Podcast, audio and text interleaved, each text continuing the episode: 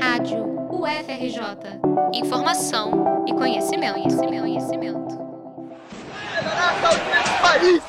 A gente não aguenta mais! Chegaram o cacetete e enfiaram logo na minha cabeça.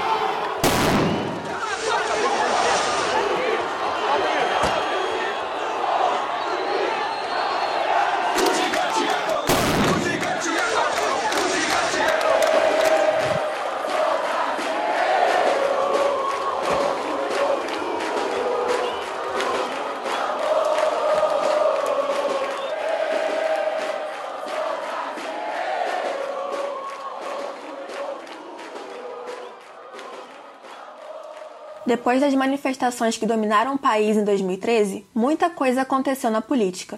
Protestos contra a Copa do Mundo em 2014, a reeleição de Dilma Rousseff no final do ano e o início de seu novo mandato em 2015.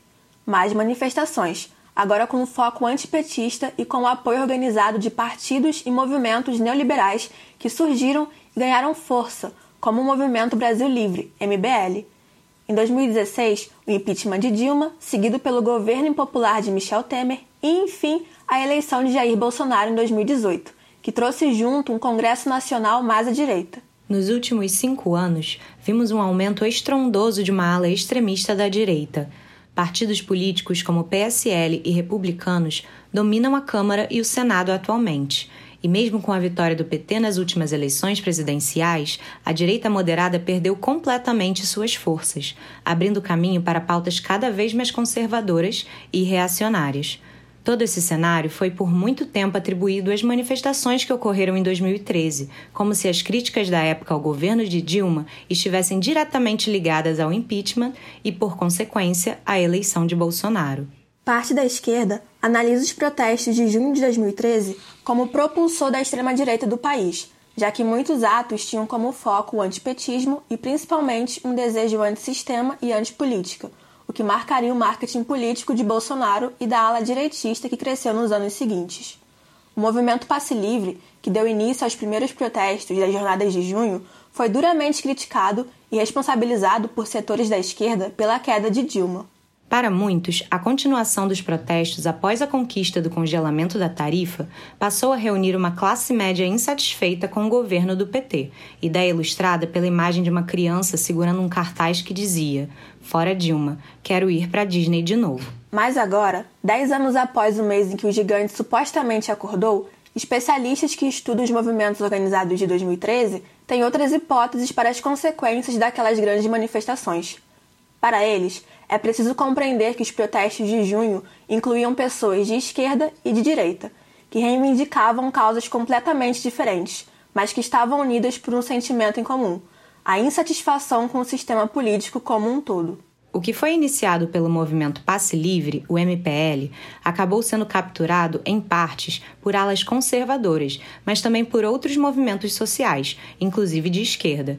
O professor do Departamento de Ciências Políticas da UFRJ, Wallace de Moraes, acredita que os protestos esquerdistas pós-MPL são esquecidos pelos estudiosos, sendo que seu impacto foi de grande importância.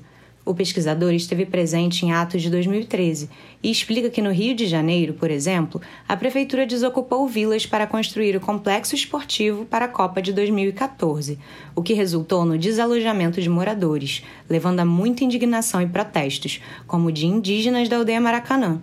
Além disso, a violência policial diária com pessoas pretas também aumentou esse descontentamento. Então, 2013 significou isso. E por isso que várias palavras de ordem, né? Era o contra, né? Que pediu o fim da polícia militar, né? Não acabou ter que acabar o fim da polícia militar. A palavra de ordem é, é sem hipocrisia, essa polícia mata pobre todo dia.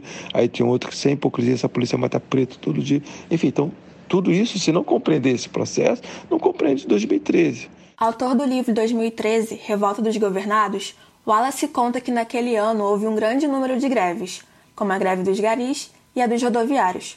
Os protestos envolveram luta por moradia no contexto de desocupação forçada por conta dos mega eventos esportivos, greves por direitos trabalhistas, luta contra a violência policial, além, claro, da luta contra o aumento abusivo das passagens de ônibus. A maioria dos manifestantes, a maioria dos black blocs eram negros, por exemplo. Né? Vinham de comunidades O Black Bloc tinha, sim, estudantes e tal, mas a grande maioria do Black Bloc, que já chegou a formar 5 mil pessoas né, nos protestos, inclusive maior do que muitos outros movimentos de esquerda, né, uma maioria vindo de comunidade, maioria negros. Então, assim, não tem como descolar 2013 é, do, de um processo também decolonial. Né? Ou seja, é, com indígenas e com negros tendo protagonismo, que a nossa esquerda, que é eminentemente branca, não está acostumada. Wallace afirma que o movimento de extrema-direita ganhou força através daqueles que criminalizaram os black blocs.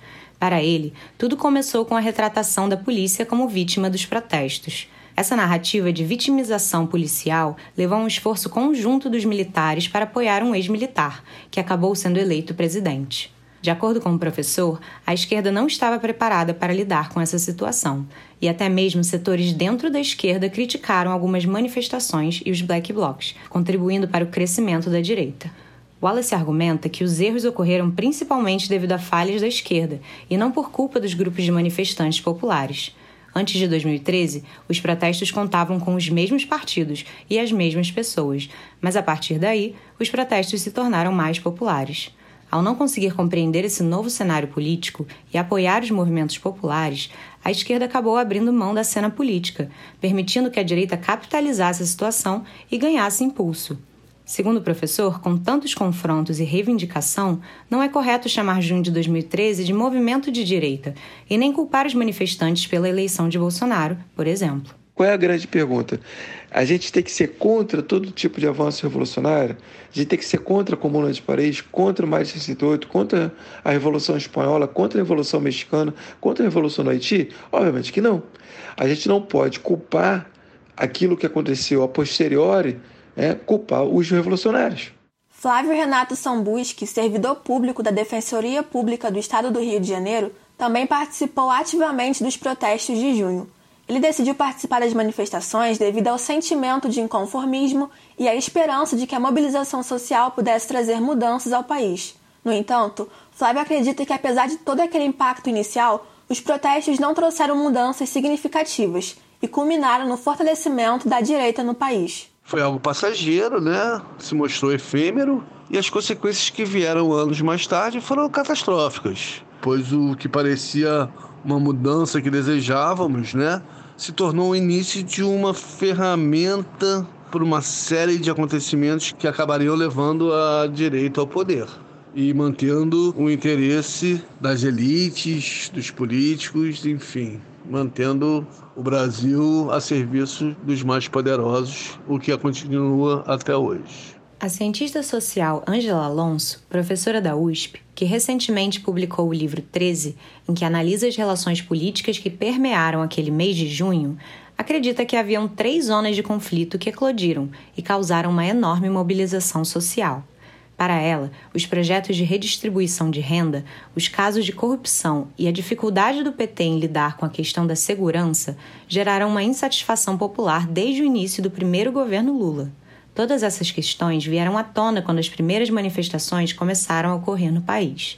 Ao verem a mobilização popular do MPL atingir o seu objetivo, muitos se encorajaram e decidiram ir às ruas, agora com um novo lema: não é só pelos 20 centavos. Alonso explica que o sentimento antipolítica que deu início à jornada de junho abriu espaço para a parcela da população que se inseria nessas três zonas de conflito e que tinham pautas extremamente conservadoras. A autora cita a presença da deputada Carla Zambelli e Marcelo Reis nas manifestações, por exemplo. A longo prazo, a ideia de que novos atores deveriam representar os cidadãos e não a velha política corrupta ganhou força e foi reiterada nos protestos pró-impeachment dos anos seguintes, liderados pelo MBL e o Vem Pra Rua. A Lava Jato e a figura de Sérgio Moro reforçaram esse distanciamento em relação aos políticos. Com um discurso totalmente alinhado ao clamor popular por uma nova política, a proteção à família, a moral e aos bons costumes e o combate à violência, Bolsonaro e vários candidatos ao Congresso Nacional foram fortificados em 2018 e continuam até hoje.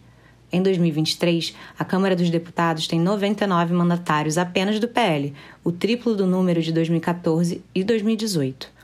A chamada, abre aspas, direita moderada ou democrática, fecha aspas, representada por partidos como PSDB e PMDB, foi praticamente extinta. o militarismo presente nas falas de Bolsonaro atraiu uma população que estava cansada de políticos e quis ver em qualquer outra instituição uma possibilidade para a mudança e o fim da violência. O apelo é tão forte que, mesmo após um mandato concluído sem grandes transformações, Bolsonaro quase foi reeleito em 2022. A ascensão da extrema-direita no país foi um processo lento, que está de alguma forma associado às jornadas de junho de 2013 e aos eventos que aconteceram em seguida, mas também pode ser justificada pelo curto e frágil histórico democrático que temos no país.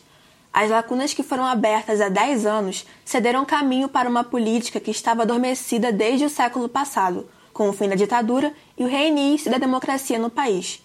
Em menos de uma década, testemunhamos a volta de tendências autoritárias e atentados à democracia e aos direitos humanos. Esses são acontecimentos que nos revelam a necessidade de uma reflexão profunda sobre a urgência de um fortalecimento de nossos valores democráticos. Na próxima reportagem da série 2013, nossa equipe fala sobre as juventudes, de ontem e de hoje, e como o contexto das manifestações atravessou duas gerações de militantes. Reportagem de Isabela Cis e Julia Mitke para a Rádio FRJ.